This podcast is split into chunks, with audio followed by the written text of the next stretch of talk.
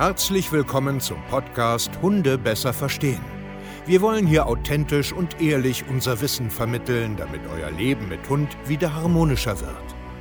Heutzutage gibt es mehr Informationen über Hunde als je zuvor. Das Internet gleicht einem Dschungel an Meinungen und Philosophien und dadurch gibt es sehr viele verunsicherte Menschen. Damit ihr wieder Licht am Ende des Tunnels seht, nehmen wir euch an die Hand und begleiten euch durch diesen Dschungel. Wir räumen auf. Wir geben euch Wissen, Mindset, Strategien. Dem Hund zuliebe.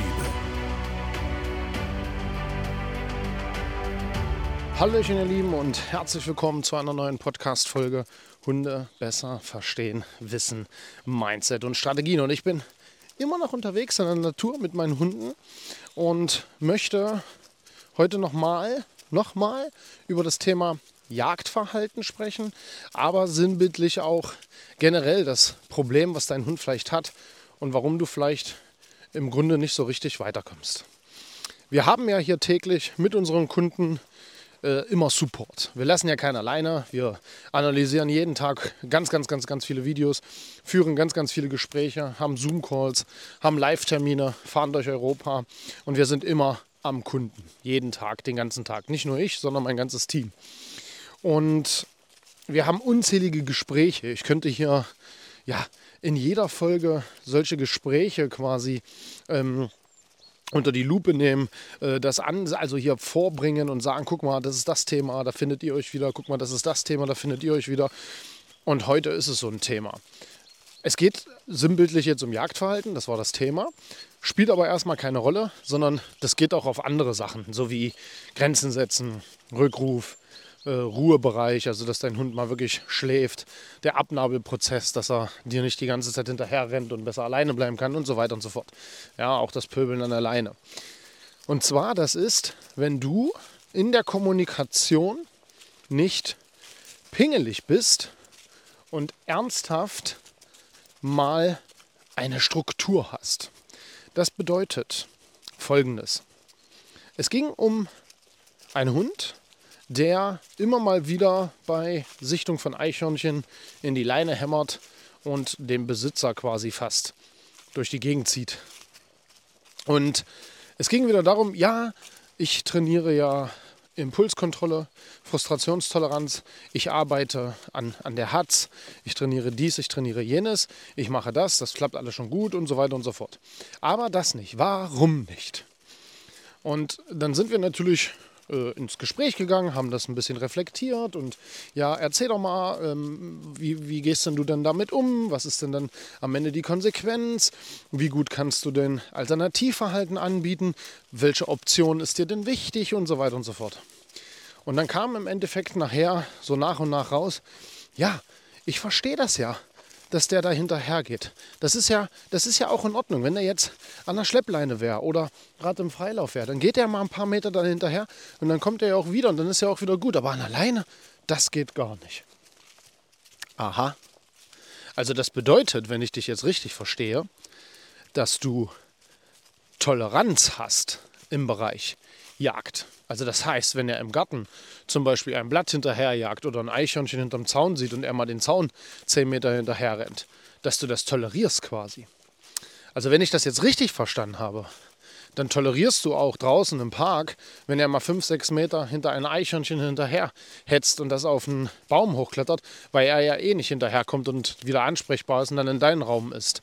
Also tolerierst du und akzeptierst das.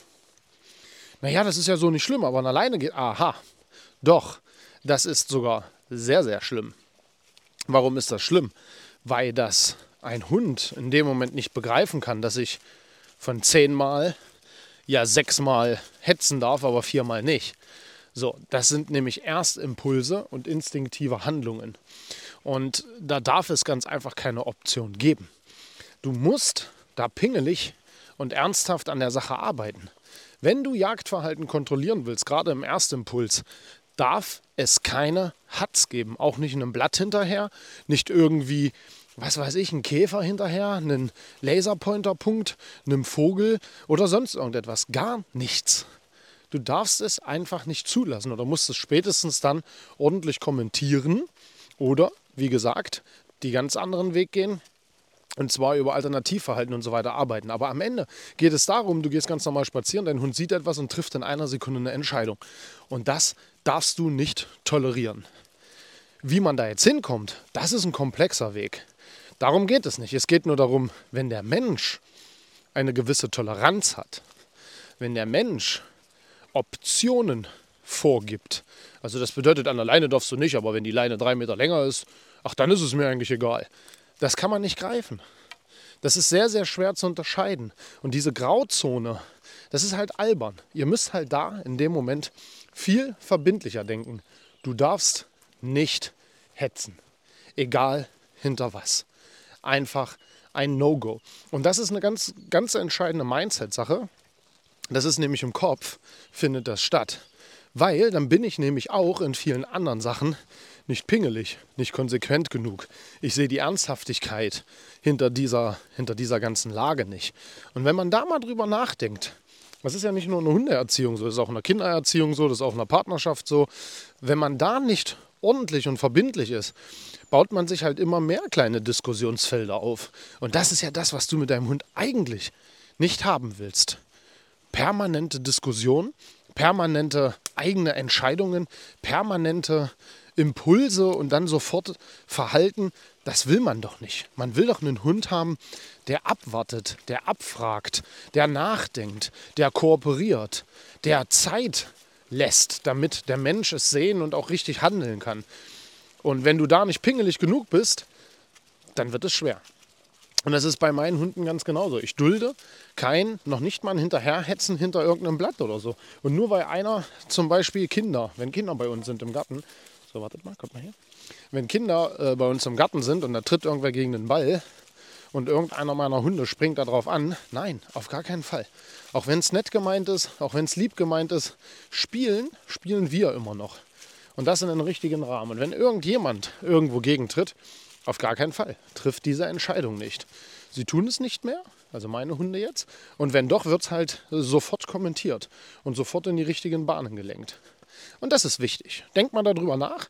Vielleicht siehst du dich da irgendwo drin, dass du nicht pingelig genug bist, dass du nicht konsequent genug bist. Und das solltest du unbedingt zur Liebe zu deinem Hund einfach überdenken. Wir helfen dir sehr gerne dabei. www.hundetrainer-stevekeier.de, weil viele wissen es gar nicht, dass sie das tun. Aber durch Gespräche mit einem Trainer werden sie zum Beispiel darauf kommen. Und deswegen ist unser Konzept so, wie es ist, weil wir genau die tiefen Ursachen finden, die versteckt im Alltag sind, weil Niemand kann euch jeden Tag 24-7 begleiten und euch kontrollieren. Aber in vielen tiefen Gesprächen kriegt man so einiges raus, was da im Alltag so heimlich abläuft, wo halt kein Trainer drüber guckt, auch nicht in der Einzelstunde, wenn er da ist. Ganz wichtig zu verstehen. Es versteckt sich sehr, sehr viel im Detail. Ihr Lieben, vielen Dank und bis zur nächsten Podcast-Folge. Macht's gut und ciao.